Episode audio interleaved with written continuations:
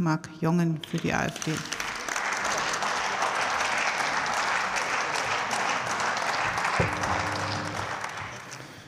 Frau Präsidentin, meine Damen und Herren! Damit sich an Missständen in Deutschland etwas ändert, muss es offenbar zuerst ganz schlimm kommen. Vorher werden Kritiker ignoriert oder lächerlich gemacht. Es brauchte erst die haarsträubenden Skandale in der ARD, bis die Staatsmedien in ihrer ganzen Verschwendungssucht, Dysfunktionalität und Parteilichkeit jetzt auf den Prüfstand kamen. Es wurde höchste Zeit. Dass Frau Schlesinger, die mittlerweile entlassene Intendantin des RBB, sich eine Luxuskarosse mit Massagesessel gönnte, dass sie private Abendessen offenbar dienstlich abgerechnet hat bei einem Jahresgehalt von 303.000 Euro plus Zulagen, das ist nur der sichtbarste Teil des Sumpfes. Das System Schlesinger ist überall. Die ARD ist tief in ihre Strukturen korrumpiert, materiell und vor allem geistig, meine Damen und Herren.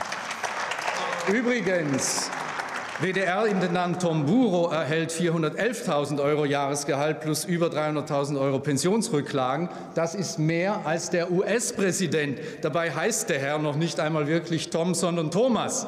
Alles finanziert vom Geld der Zwangsgebührenzahler. Mit 8,4 Milliarden Euro füttern diese jährlich den unersättlichen Medienmoloch und wehe, ein Bürger widersetzt sich, weil er das Angebot vielleicht gar nicht nutzen will. Dann droht Erzwingungshaft, so 181 Tage lang vollstreckt, an Georg Thiel, der dem WDR 600 Euro schuldete. Werte Regierungsparteien im Bund und auch in den Ländern, was Präsident Macron in Frankreich geschafft hat, Ihr großes Vorbild, das müsste Ihnen doch auch möglich sein. Schaffen Sie endlich diese Zwangsgebühren ab. Die sind auch keine Demokratieabgabe, wie WDR-Chefredakteur Schönenborn im Orwellschen Neusprech sagte, sondern mittlerweile ja eine Propagandagebühr. Ich will jetzt gar nicht auf dem Fauxpas der Tagesschau herumreiten, die allen Ernstes meldete, ein Tüftler aus Simbabwe, in Wahrheit ein notorischer Betrüger, habe einen energieerzeugenden Fernseher erfunden. So viel zur Faktenchecker-Kompetenz unserer Staatsmedien, Herr Hacker. Viel gravierender ist aber der politische Filz in den Aufsichtsgremien der ARD, der diese längst in ein Verlautbarungsorgan der Regierenden verwandelt hat. Schon in den 80er Jahren sagte Franz Josef Strauß über den Unterschied zwischen ARD und ZDF, das ist der gleiche Unterschied wie zwischen Pravda und Isvestia. Heute bleibt einem bei diesem Witz das Lachen im Halse stecken, wenn man zum Beispiel sieht, welche peinliche Lobeshymne eine Tagesthemenmoderatorin auf Wirtschaftsminister Habeck kürzlich gehalten hat. Warum ist er so beliebt? Ein neuer Politikertyp, ein Macher. Das war schon nahe an Nordkorea. Und kein Wunder, von den Volontären bei ARD und ZDF wählen 57 Prozent die Grünen, 23 Prozent die Linkspartei, 12 Prozent die, die, SPD. CDU und CSU landen bei äh, 3 Prozent und die FDP bei einem Prozent. Werte CDU und FDP, für ein paar Chefsessel haben Sie diesen Linksruck in Deutschland zugelassen und Ihre politische Seele verkauft. Sie sollten darüber mal nachdenken.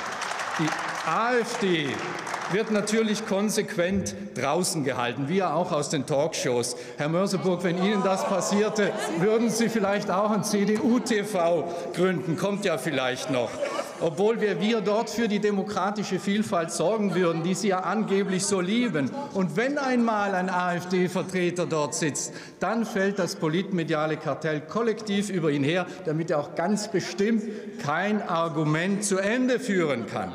Erziehung und Bevormundung des Publikums, das verstehen unsere Haltungsjournalisten als ihre Hauptaufgabe. Und so werden dem Publikum eben nur schöne Bilder von Flüchtlingen gezeigt, hässliche Realität wird ausgeblendet, die Oma wird als Umweltsau denunziert, wenn es der vermeintlich guten Sache dient, Winnetou-Filme werden nicht mehr gezeigt, weil das Denken des tumben Volkes entkolonialisiert werden muss. Im Kinder- und Jugendprogramm gibt es stattdessen geschmacklose Frühsexualisierung, vorzugsweise queer.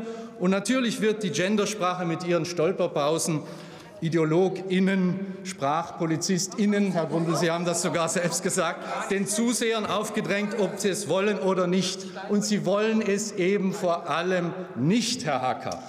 Über 40 Prozent der Deutschen haben nach einer Umfrage kein Vertrauen in den öffentlich-rechtlichen Rundfunk mehr. Das ist ein Alarmsignal.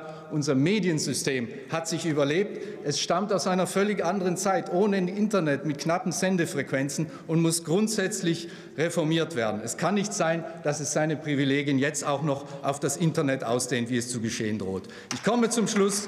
Wir laden Sie dazu ein, in einer Enquete-Kommission des Deutschen Bundestages diese Reform zu diskutieren und vorzubereiten. Unter unser Antrag dazu, federführend Kollege Renner, geht in den Ausschuss. Verweigern Sie sich dieser Debatte bitte nicht und bitte nicht mit so billigen Argumenten, wie wir sie heute gehört haben. Vielen Dank.